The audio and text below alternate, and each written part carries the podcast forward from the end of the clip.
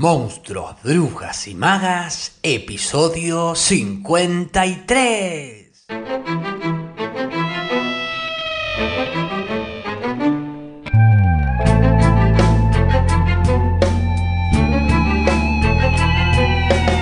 Comencemos con la primera autora que va a ser de la partida y no es nada más ni menos que Alejandra Pizarnik, de quien leeré dos poemas, En esta noche, en este mundo y El despertar. Entonces, de Alejandra Pizarnik, incluido en textos de sombra y últimos poemas, dedicado a Marta Isabel Moya, este poema, En esta noche, en este mundo, que dice más o menos así.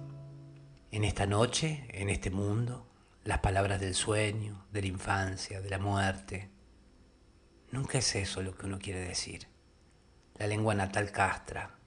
La lengua es un órgano de conocimiento del fracaso de todo poema, castrado por su propia lengua, que es el órgano de la recreación, del reconocimiento, pero no el de la resurrección.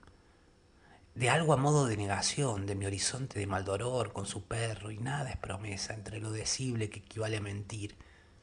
Todo lo que se puede decir es mentira. El resto es silencio, solo que el silencio no existe. No. Las palabras no hacen el amor, hacen la ausencia. Si digo agua, beberé. Si digo pan, comeré. En esta noche, en este mundo, extraordinario silencio de esta noche. Lo que pasa con el alma es que no se ve. Lo que pasa con la mente es que no se ve. Lo que pasa con el espíritu es que no se ve. ¿De dónde viene esta conspiración de invisibilidades?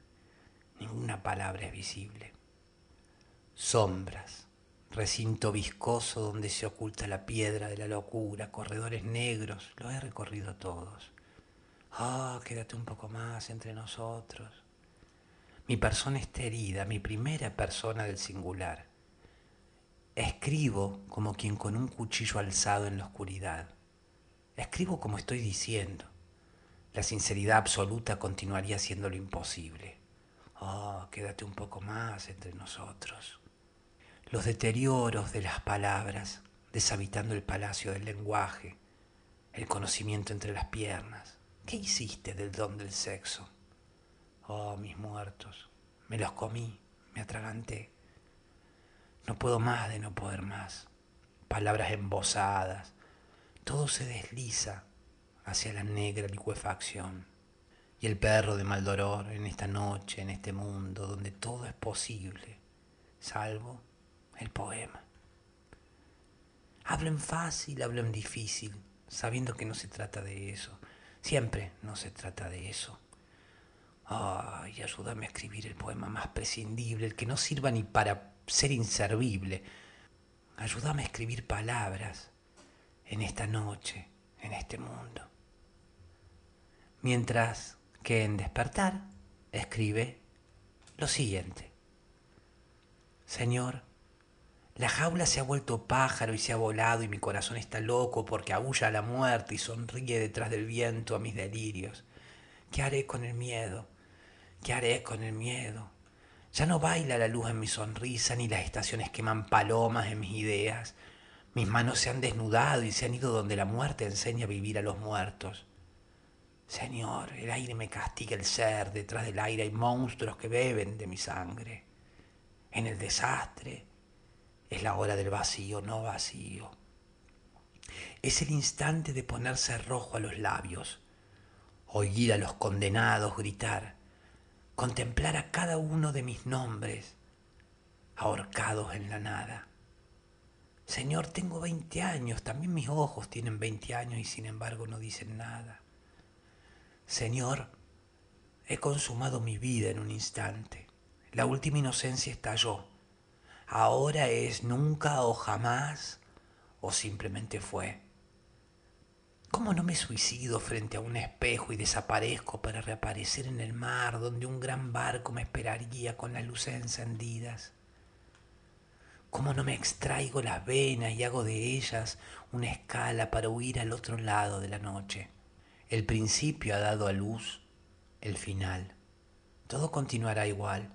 Las sonrisas gastadas, el interés interesado, las preguntas de piedra en piedra, las gesticulaciones que remedan amor, todo continuará igual. Pero mis brazos insisten en abrazar al mundo, porque aún no les enseñaron que ya es demasiado tarde. Señor, arroja los féretros de mi sangre. Recuerdo mi niñez cuando yo era una anciana. Las flores morían en mis manos, porque la danza salvaje de la alegría le destruía el corazón.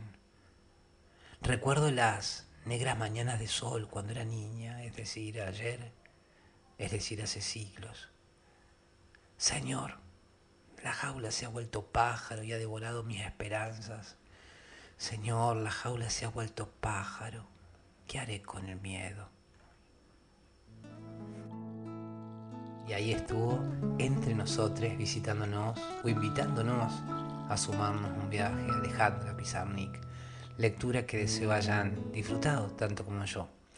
Aquí queda este episodio número 53 de Monstruos, Brujas y Magas en donde deseo haberles aportado contenido que haya sido de su interés y haber sido buena compañía y agradecerles porque ustedes han sido buena compañía para mí y valoro mucho que me sigan acompañando para aprender, descubrir, redescubrir y, por qué no, encontrarnos en el camino de este alto viaje entre monstruos, brujas y magas.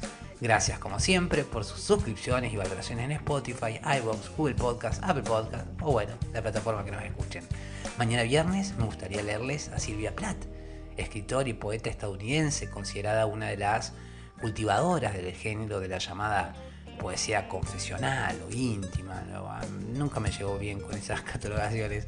Pero bueno, en fin, eso será mañana porque aquí quedamos hoy. Mi nombre es Facundo Rubiño, coordinador y creador de la Crespo Estudio y quien les desea que hagan un muy buen día. Será entonces hasta mañana viernes, pebetas, pebetes, para seguir con más Monstruos, Brujas y Magas a las 7.30 Argentina por tu plataforma de podcast favorita. Thank you.